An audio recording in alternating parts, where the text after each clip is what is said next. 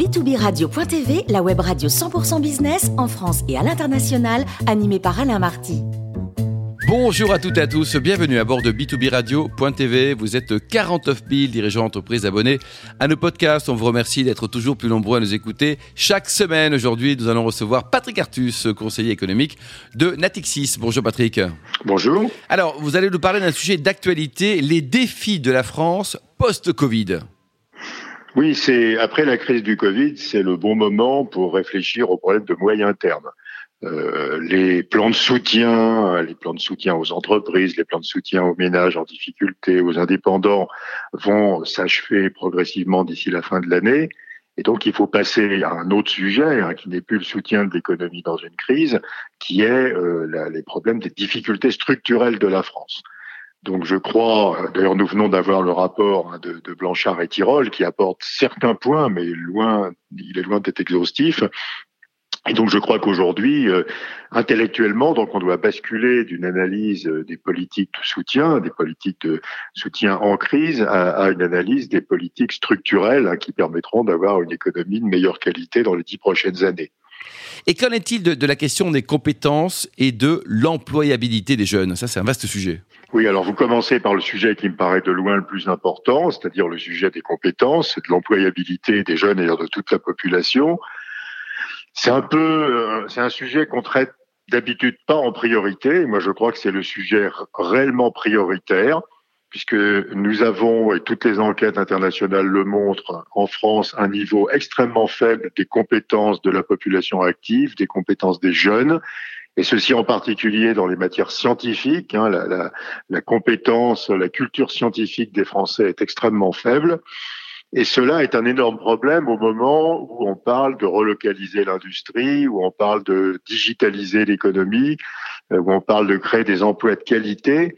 Cette défaillance dans les compétences est absolument dramatique. Et je pense qu'on va s'user, si on ne traite pas ce problème, à euh, utiliser des dépenses publiques, des subventions, des baisses d'impôts euh, pour essayer d'améliorer de, de, de, notre économie mais que tant qu'on n'aura pas traité le problème de compétences, notre économie, en réalité, quelles que soient les dépenses publiques qu'on fera, ne s'améliorera pas.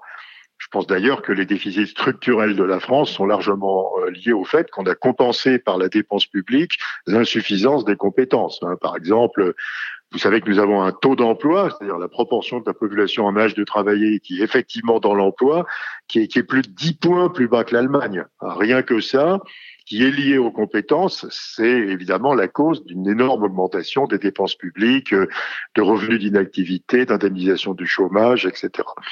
Donc il faut traiter en priorité cette question des compétences et euh, ceci euh, à tous les niveaux. Ça commence à la maternelle. Hein. On sait que l'échec scolaire se, construit finalement chez les très petits enfants.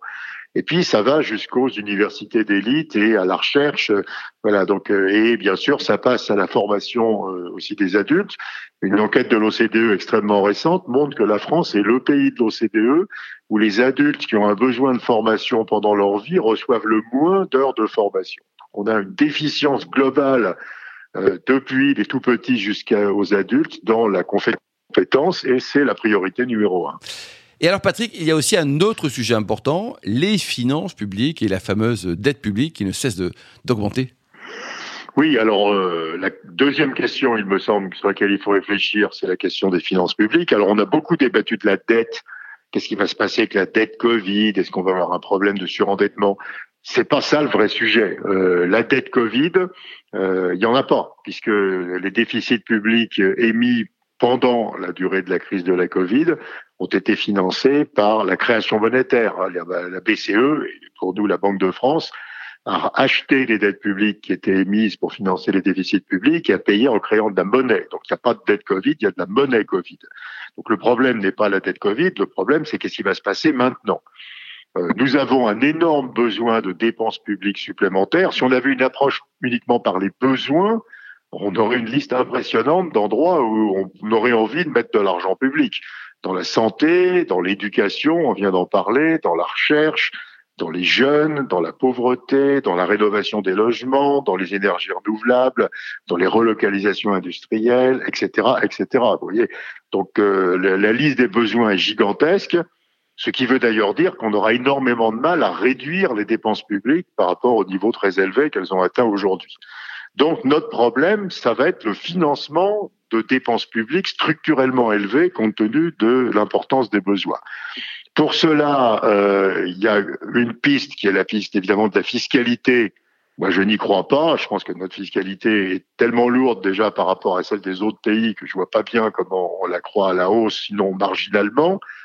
Vous voyez par exemple la, taxation forfaitaire à 15% des bénéfices des multinationales, ça va rapporter à la France 4 milliards d'euros. Hein, donc c'est absolument pas à la hauteur des, des, du problème qui est après à centaines de milliards d'euros si on veut.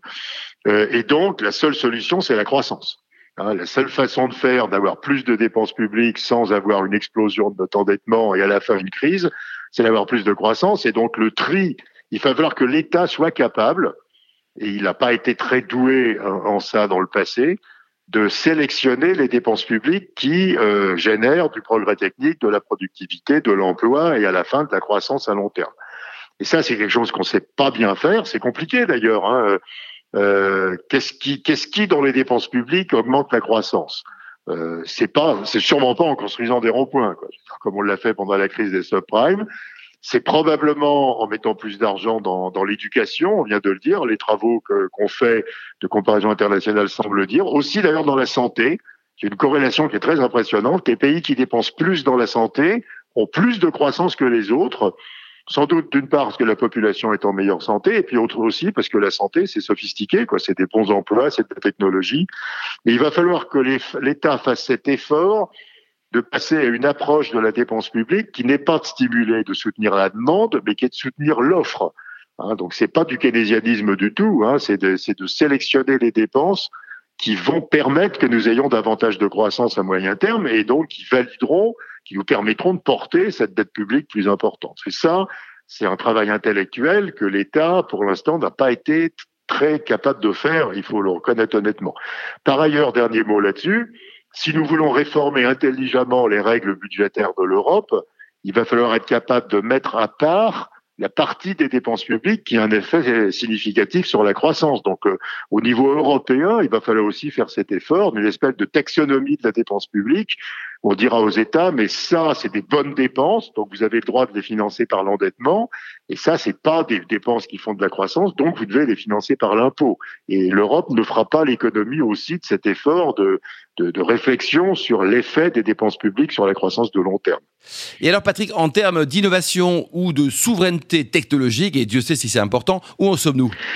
Alors, la crise nous a appris que ce qui était très important, c'était la capacité, pas simplement à faire des innovations qu'on appelle incrémentales, hein, c'est-à-dire qui sont simplement développer un, un, produit ou une technique qui existe déjà, mais ce qu'on appelle des innovations de rupture. Elles sont vraiment des nouveautés.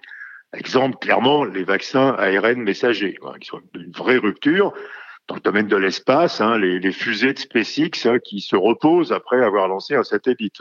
Donc il y a des innovations de rupture euh, et euh, honnêtement, euh, l'Europe et encore plus la France ne sait pas à montrer son incapacité pour l'instant à fabriquer de l'innovation de rupture. Donc on parle beaucoup de la tech française, hein, mais la tech française, c'est essentiellement des logiciels de livraison de repas à domicile ou de mesure du CO2 dans la consommation. Ça n'a rien à voir avec des innovations de rupture. Hein, c'est des petites innovations. Donc il faut avoir une véritable réflexion euh, d'abord sur qu'est-ce qui manque dans le système de recherche-développement en France pour que nous soyons capables de produire de l'innovation de rupture. Et évidemment, je pense que ce qui manque, c'est euh, je pense que c'est l'envie de, de, prendre du risque. Euh, les labos publics, euh, quelle que soit la qualité des chercheurs, n'aiment pas l'idée de perdre de l'argent public. Donc mettre de une innovation de rupture, trois ans avant qu'on sache que ça marche, c'est en général 80% de chances de pas marcher. C'est ce que les dirigeants de Moderna disent sur le vaccin ARN, hein, qu'il y a quelques années, ils se donnaient 20% de chances de réussir. Donc il faut trouver le moyen de collecter de l'argent avec une probabilité de 20% de succès. Et ça, aux États-Unis, il y a pas mal d'investisseurs privés qui sont d'accord pour prendre ce risque, et l'État américain est d'accord pour prendre ce risque, hein, avec un système qui s'appelle la DARPA, où l'État finance des innovations de rupture, en sachant très bien que dans le tas, il y en a plein qui vont pas aboutir. L'État, les États européens ou l'Europe euh, n'aiment pas du tout cette idée. C'est-à-dire euh, pense que euh, mettre à risque de l'argent public, c'est pas bien. C'est brûler l'argent du contribuable. Donc il va falloir changer de philosophie sur le financement de la recherche, donc et accepter de perdre de l'argent. Ça c'est le premier point. Et le second point qui est lié mais un peu différent, c'est on va pas pouvoir relocaliser tout. Euh, ce qui a été délocalisé en Asie, en Chine, etc. Souvent, il y a des exceptions, mais souvent c'est à juste titre. Hein, euh, parce que c'est moins cher, parce que les populations en Asie sont qualifiées, hein, et donc on n'a pas on n'a pas délocalisé par mode. Quoi. Ça arrive les délocalisations par mode, mais enfin c'est pas très fréquent. On a souvent justifié parce que ça délocalisé, pardon, parce que ça avait du sens économique. Donc quand on nous parle de relocalisation, euh, il y a plein de choses qui vont pas se relocaliser naturellement. Donc ce qu'il va falloir relocaliser, c'est simplement ce qui est stratégique, c'est-à-dire ce qui est vraiment des biens euh, absolument sur pour lesquels la production nationale est une est une une cause de souveraineté. Hein. Euh, c'est peut-être, alors on le sait, on le fait déjà pour le matériel militaire. C'est sans doute le cas pour le matériel pour les, énergies renouvelables, parce que si on importe tout le matériel pour les énergies renouvelables, les énergies renouvelables seront aussi coûteuses que le pétrole, hein, il faudra tout importer. C'est sans doute le cas pour le médicament et certains matériels médicaux. Mais il faut se rendre compte que comme c'est pas économiquement directement rentable, dans chaque cas, il faudra de l'argent public. Il faudra que l'État subventionne. Donc ça ne peut être qu'une liste courte de biens hein, qui seront relocalisés. Alors après, l'autre sujet, c'est effectivement que l'Europe ait des innovations de rupture. Parce que qu'est-ce que c'est la croissance hein, Il faut être un peu schumpeterien aussi.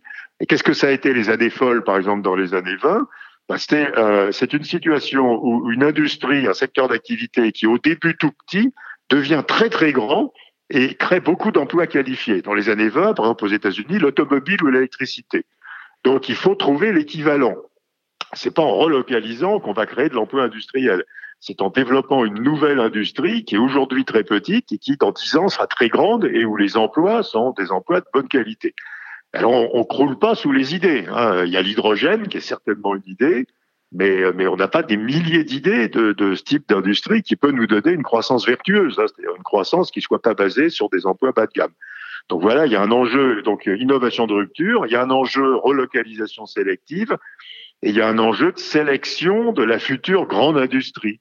Et ça, c'est les trois enjeux euh, qu'il faut absolument regarder de près. Bon, Patrick, euh, synthèse et conclusion, les idées forces à retenir. Bah, synthèse à nouveau, euh, il va falloir réfléchir au long terme. Quoi, hein, il y a, on n'a pas pu parler de tout dans, dans, dans, cette, dans cette conversation. Il y a évidemment la question de la prévention des crises, hein, qui est aussi centrale, que ce soit des crises climatiques, des crises, des crises sociales, des crises environnementales, des, des, crises financières, euh, des crises de cybersécurité, etc. Mais je crois quand même que euh, ce qu'on attendra des candidats à la présidentielle, c'est un programme économique qui soit articulé autour des grands enjeux. Et moi, je pense qu'honnêtement, l'enjeu compétences, l'enjeu dépenses publiques et l'enjeu euh, technologie innovation, ce sont les trois grands enjeux. Donc, il va falloir qu'on ait des, des programmes des candidats à la présidentielle qui traitent ces trois grands enjeux. Après, bien sûr, euh, dans le rapport de Blanchard et Tirol, on a regardé des choses beaucoup plus longues et structurelles. Hein. Le climat, bien sûr. Et le climat, c'est lié vraiment à la question technologique.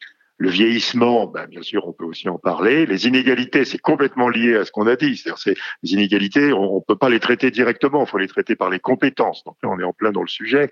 Mais vraiment, les trois sujets compétences, euh, les bonnes dépenses publiques pour l'avenir et euh, notre capacité à redevenir créatif dans l'innovation, ça me paraît central. Merci beaucoup Patrick Artus. Je rappelle que vous êtes conseiller économique de Natixis et on a la chance de vous accueillir très régulièrement à bord de b2b radio.tv.